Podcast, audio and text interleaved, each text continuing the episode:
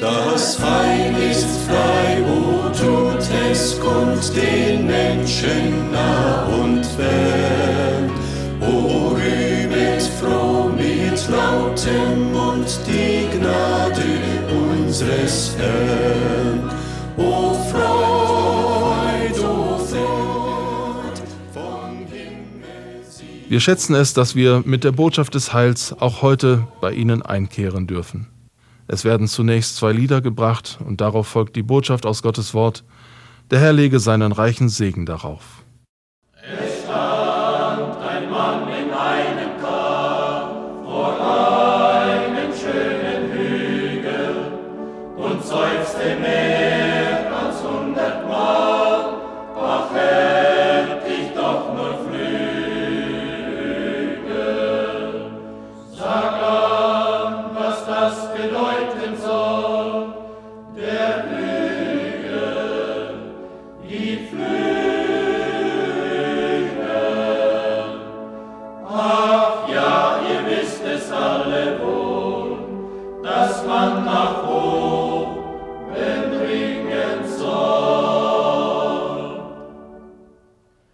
Wir wollen nun bitte beten. Unser Heiland Jesus Christus, du warst in diese Welt gekommen, um zu suchen und selig zu machen, was verloren ist. Überall warst du von verlorenen Menschen umgeben, du sahst ihre innere Not, und doch wandten sich nur wenige dir um Hilfe zu.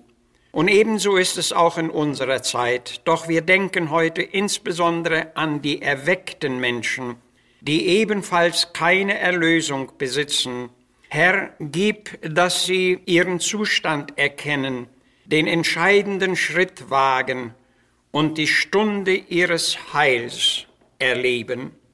Amen. Am Kreuz vorüber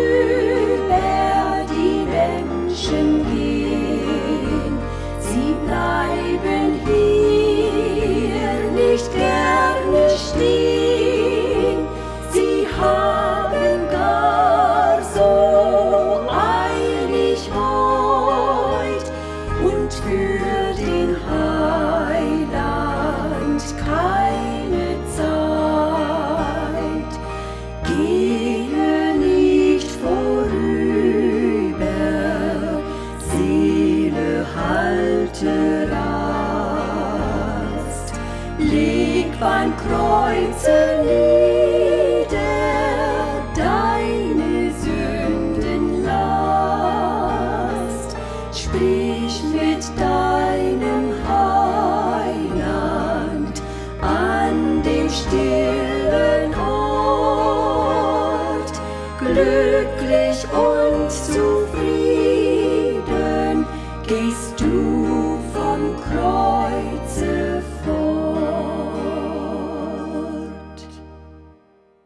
lesen uns heute zwei Texte, einmal aus Markus 12, die Verse 32 und 34.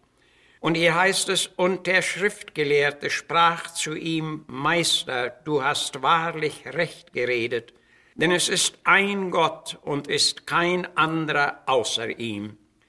Da Jesus aber sah, dass er vernünftig antwortete, sprach er zu ihm, Du bist nicht ferne von dem Reiche Gottes. Und im zweiten Timotheusbrief Kapitel 4 schreibt Paulus in den Versen 14, 15, Alexander der Schmied hat mir viel Böses erwiesen, der Herr bezahle ihm nach seinen Werken. Vor dem hüte du dich auch, denn er hat unseren Worten sehr widerstanden. Wir wollen heute etwas hören über erweckte Menschen, die auf dem Weg des Todes sind. Im natürlichen Sinne sind wir ja alle auf dem Weg des Todes, denn wir haben hier keine bleibende Stätte. Es gibt aber auch den geistlichen Tod, einen Zustand, in dem viele Menschen leider leben. In unseren beiden Bibeltexten werden uns zwei Menschen vorgestellt. Der erste ein Schriftgelehrter, dem Jesus aufgrund seiner Haltung sagen konnte, du bist nicht ferne vom Reiche Gottes. Bei ihm fehlte nur noch der entscheidende Schritt über die Grenzlinie. Er war eine erweckte Seele. Er glaubte der Botschaft Jesu. Er stand dem Reiche Gottes sehr nahe, aber doch nicht drin. Und darum war er noch auf dem Weg des Todes. Im zweiten Fall handelt es sich um einen Menschen, der offenbar aus der Grenzlinie des Reiches Gottes herausgetreten war.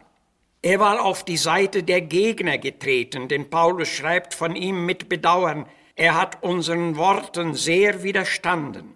Wir wollen diesen Menschen näher kennenlernen. In den Schlussversen von 1 Timotheus Kapitel 1 erinnerte Paulus seinen Mitdiener Timotheus an bestimmte Unterweisungen und legte ihm ans Herz, diese zu beachten, einen guten Kampf zu kämpfen, am Glauben festzuhalten und ein gutes Gewissen zu bewahren. Und dann betont er ausdrücklich, das haben etliche von sich gestoßen und haben am Glauben Schiffbruch erlitten, unter welchen sind Hymenäus und Alexander. Hier ist also klar gesagt, wie es mit Alexander gegangen war und wie er wieder auf den Weg des Todes geraten war. Wir können nun folgende beachtliche Gegenüberstellung machen. Im ersten Fall war der genannte Schriftgelehrte im geistlichen Tode geblieben, weil er den entscheidenden Schritt hinein ins Reich Gottes oder hinein ins Leben mit Jesus nicht gewagt hatte. Im zweiten Fall war der Schmied Alexander wieder in den Todeszustand zurückgefallen, weil er das Leben und den Wandel mit Gott aufgegeben hatte. Sie waren also beide vormals erweckt und dennoch werden uns beide auf dem Weg des Todes gezeigt. Mit Alexander dem Schmied wollen wir uns noch ein wenig eingehender befassen, denn in ihm begegnet uns eigentlich der Mensch unserer Zeit. Der Widerstand gegen Gottes Wort und die Missachtung der Diener des Herrn sind noch heute weit bekannte Reaktionen. Paulus erlebte es in Philippi, dass ihm anfangs nur einige Frauen zuhörten und in Athen lachte man ihn sogar spöttisch aus. Und von jenem Alexander berichtet der Apostel, er hat unseren Worten sehr widerstanden und hat viel Böses getan. So ist dieser Mann eigentlich ein Warnbild für alle, die ein erweckliches Wirken Gottes an ihrem Herzen erfahren haben, im Glauben gestanden haben und doch wieder aufgegeben haben.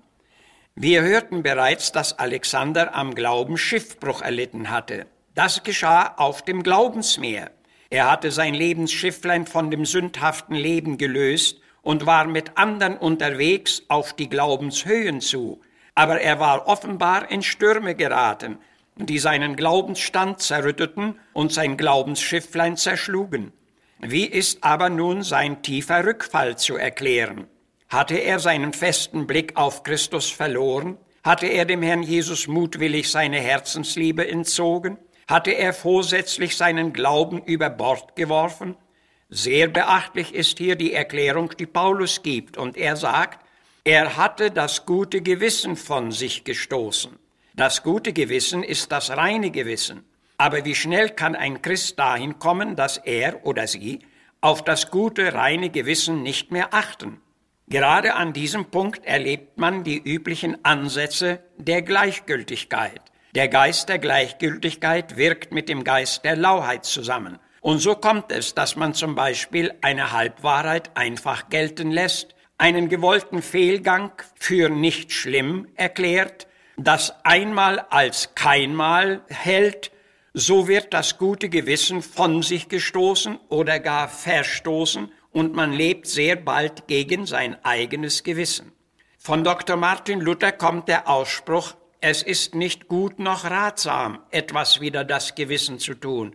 Und jeder, dessen Gewissen auf den Maßstab des Wortes Gottes ausgerichtet ist, wird das deutlich merken.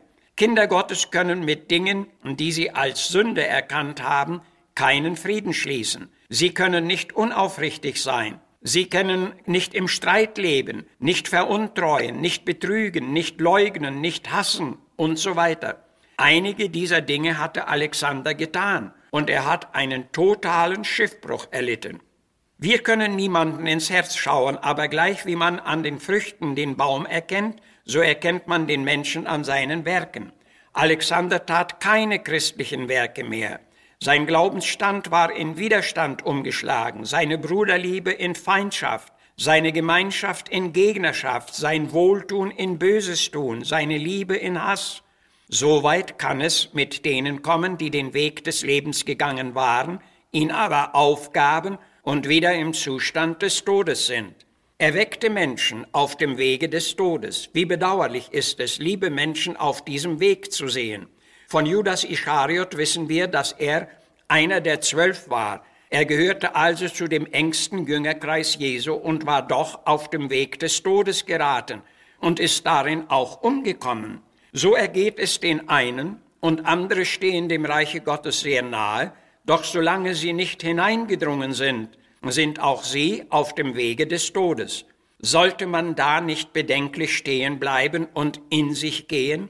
Wer von uns wollte, im rein natürlichen Sinne gesehen, bewusst auf einem Weg des Todes bleiben? Jeder von uns würde doch zu entkommen und zu entfliehen suchen, nicht wahr?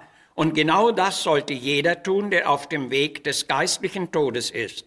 Gib diesen Weg doch heute auf, liebes Herz, und ergreife das ewige Leben, dazu du auch berufen bist. Heute lebst du, heute bekehre dich. Ehe es morgen wird, mag's ändern sich. Amen.